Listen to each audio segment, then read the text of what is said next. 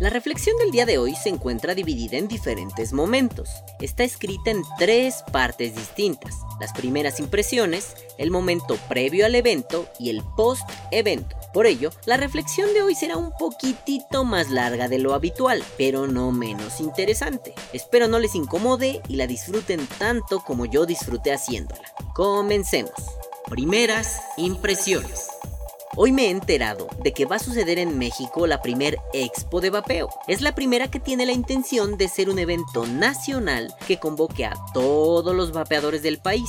La gran sorpresa es que tenemos un invitado especial que viene a ver cómo nos va.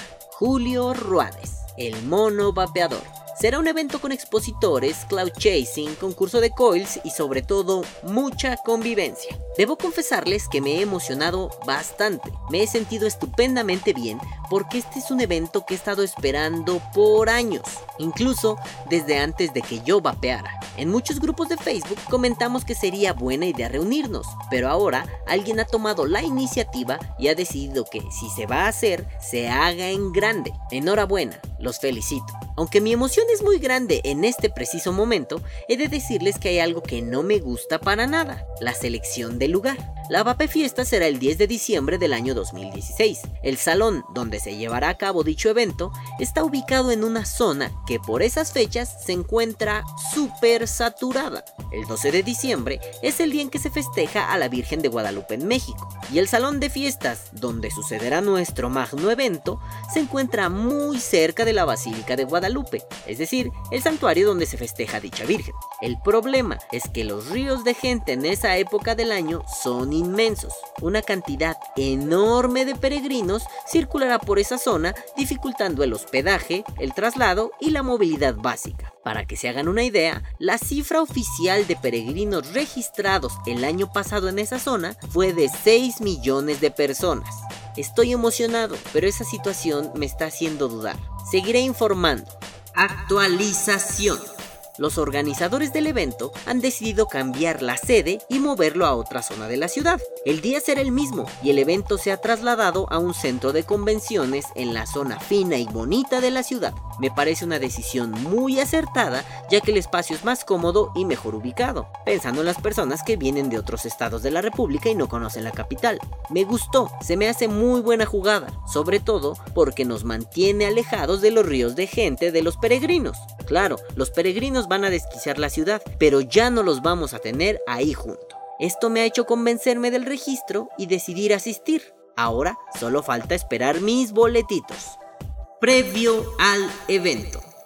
Hoy, a una semana del glorioso momento, me han llegado mis boletos por internet. Aún sigo emocionado porque conoceré a varios amigos de otros lugares. Sin embargo, me ha llamado mucho la atención que en el boleto vienen unas cláusulas de acceso que no me convencen del todo. Yo estoy muy a gusto con el tipo de registro, pues me parece que este tipo de eventos deben tener un orden. Claro, el registro fue una especie de venta que no vendía. Te registrabas en una página de internet, ponías tus datos y después te mandarían tus boletos por correo electrónico. Me parece adecuado, sobre todo en un evento que no ha cobrado ni un pesito para acceder, pero las condiciones que no me gustan van más o menos así solo puedes acceder con dos equipos, supongo que dos mods y dos atomizadores. Solo puedes acceder con 60 mililitros de líquido dividido en dos frascos de 30 mililitros para uso personal. Supongo que esto implica que no puedes compartir tu líquido con colegas o probar las creaciones de otros vapeadores,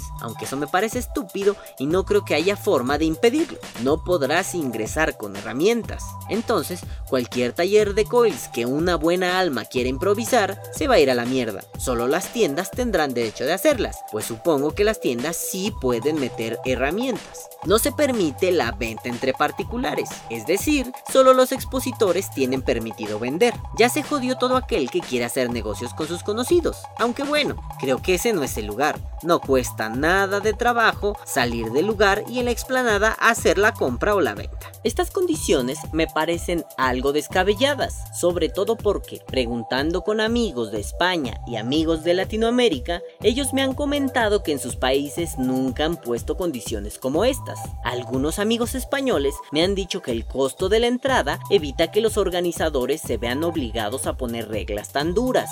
Otros amigos de Latinoamérica me comentaban que esto era para que el evento fuera redituable. Y hasta cierto punto lo entiendo. Rentar un lugar como Expo Reforma, el lugar donde se va a hacer el evento, no es barato. Y de algún lugar y de alguna forma tiene que salir el dinero para costear un gasto semejante. Sin embargo, se me hace un poco molesto que se limiten algunos aspectos de la convivencia a través de normativas tan duras. Quizá es mi paranoia política, quizá mis amigos del mundo también son unos paranoicos políticos, pero ellos me dijeron que a pesar de que entendían el porqué de esas condiciones, no les parecía del todo adecuado que fueran así de estrictos. Pienso en los casos límite, gente que ha gastado casi todo su presupuesto en aviones, en camiones, en hospedaje, en alimentos y que vapea como maldito demente, o sea, más de 60 mililitros de líquido al día. Pienso en aquellos que usan atomizadores que gastan líquido como Pienso en aquellos que tienen cuatro mods y un atomizador, es decir, aquellos que utilizan un mod de batalla y los demás como mods de emergencia o como pilas de repuesto para cuando el primero muere. ¿Qué pasa con aquellos que quieren hacerle un regalo a Julio Ruades y no pueden ingresarlo porque está prohibido el acceso con mochilas o paquetes? Pues lamento decirles que ya se jodieron. Supongo que tanta regla sirve para no perder dinero. También supongo que los mexicanos no tenemos la mejor cultura cívica. Supongo que no contamos con las mejores nociones de convivencia. Supongo que todo esto está enfocado en no perder. En ningún sentido. Ni dinero, ni amistades, ni dientes. Esperemos a ver cómo se desenvuelve la situación. Yo seguiré informando. Post evento. Hoy fue ese gran día. Hoy llegué temprano a la Expo Reforma para evitar las largas colas que los organizadores habían prometido. Y para mi sorpresa, mi acceso no tardó más de 5 minutos. La cosa fue muy sencilla y rápida, nada de espera y nada de lo que yo me había imaginado. Yo pensé que habría mucha gente llegando en tropel, haciendo una fila enorme en la que me daría tiempo de desayunar, platicar y hasta tejer un suéter. Pero no, desde el inicio noté que había poca gente. En general eso no es un problema, y de hecho a mí me gustan más los espacios comunitarios donde no hay un montonal de personas. Hasta ahí, ningún problema. Bueno, el único problema fue el pedazo de pelmazo que en la entrada me gritó diciéndome que no podía acceder con cuatro líquidos, aunque el muy idiota no se fijó que dos eran míos y dos de mi acompañante, tal y como las reglas indicaban. Fue una cosa nimia, pero no me gusta que me griten cuando no he cometido ninguna tontería. En fin, una vez adentro, el panorama me desalentó un poquito. Quizá el evento generó demasiada expectativa para lo que en realidad era. Yo esperaba muchísimas marcas, muchísimos stands, y no fue del todo así. Había más espacio vacío que stands, había más espacio vacío que gente. Eso me desilusionó un poco, porque yo esperaba ver multitudes y tiendas y todo por todos lados. Pero bueno, haciendo caso omiso de mi pequeña y transitoria desilusión, fui a recorrer cada stand. Durante ese recorrido me encontré con cositas interesantes. Unos gringos muy amables que vendían unos líquidos bastante ricos, unos luchadores enmascarados con sus edecanes enmascaradas, algunos cloud chasers que copiaban el estilo de los videos que uno puede ver en Vine y de pronto muchas personas. El pequeño riachuelo de gente me fue acercando al área de comida. Claro, yo me morí de la risa porque esta área parecía la cafetería de una escuela pequeñita, con nachos, ensaladas y algunos refresquillos.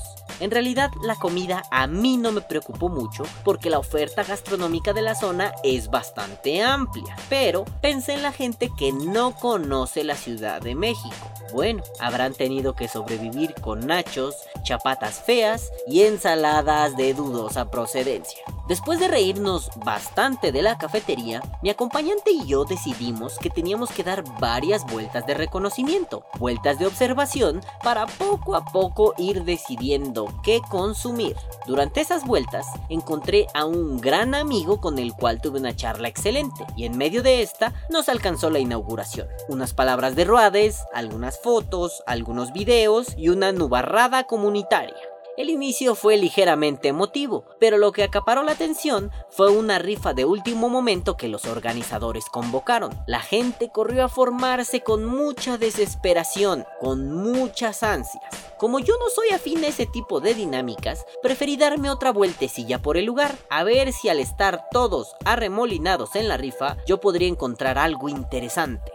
Durante ese trayecto me di cuenta que era hora de iniciar la pesquisa por el mod y el atomizador que llevaba tiempo buscando, un Snow Wolf Mini y un Moonshot. Mi acompañante y yo decidimos que la mejor opción era volver a la entrada y revisar otra vez. Muy bien, empezamos esa travesía y yo pregunté en todos los stands y ninguno había traído el Snow Wolf Mini. Varios me dijeron la clásica.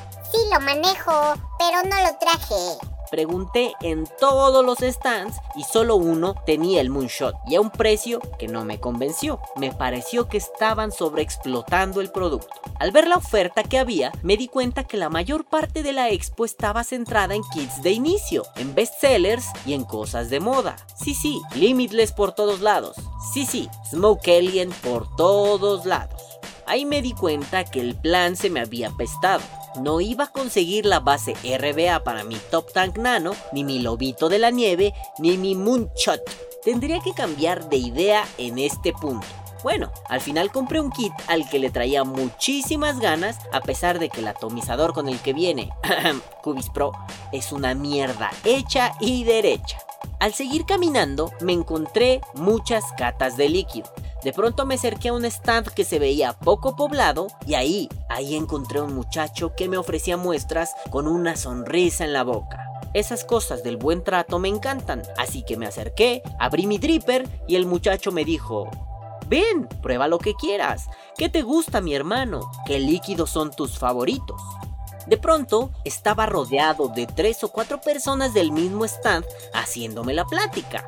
Una plática amena, interesante y muy gratificante. Estuve muchísimas horas hablando con estos compadres y en ese momento caí en cuenta de que el evento iba a ser grandioso por las charlas, los encuentros, las sonrisas y las buenas compañías, no tanto por las rifas, los concursos o los productos que se pudieran vender. Y de eso estuvo plagada la experiencia de este día. Charlas muy interesantes, personas increíbles, buenos líquidos en compañía de personas que tienen intereses similares a los míos. Seguimos caminando y no encontramos más, no encontramos más experiencia que pudiéramos constatar como parte de la Babe Fest. Lo que mi acompañante y yo encontramos fueron muy buenas charlas, muy buenas personas, momentos muy divertidos. Ustedes me dirán, ¿y qué pasó con los concursos? ¿Y qué pasó con las rifas? ¿Y qué pasó con todo eso? Y debo decirles que no lo sé. En realidad, eso dejó de importarme a la mitad del evento. Sí, sí, yo iba a ver un concurso de cloud chasing, me interesaba. Pero no estuve dispuesto a sacrificar una buena conversación y unos buenos vapores por ver a sujetos aventando nubes. No porque eso esté mal, solo que para mí era mejor conversar con personas que siempre había querido conocer.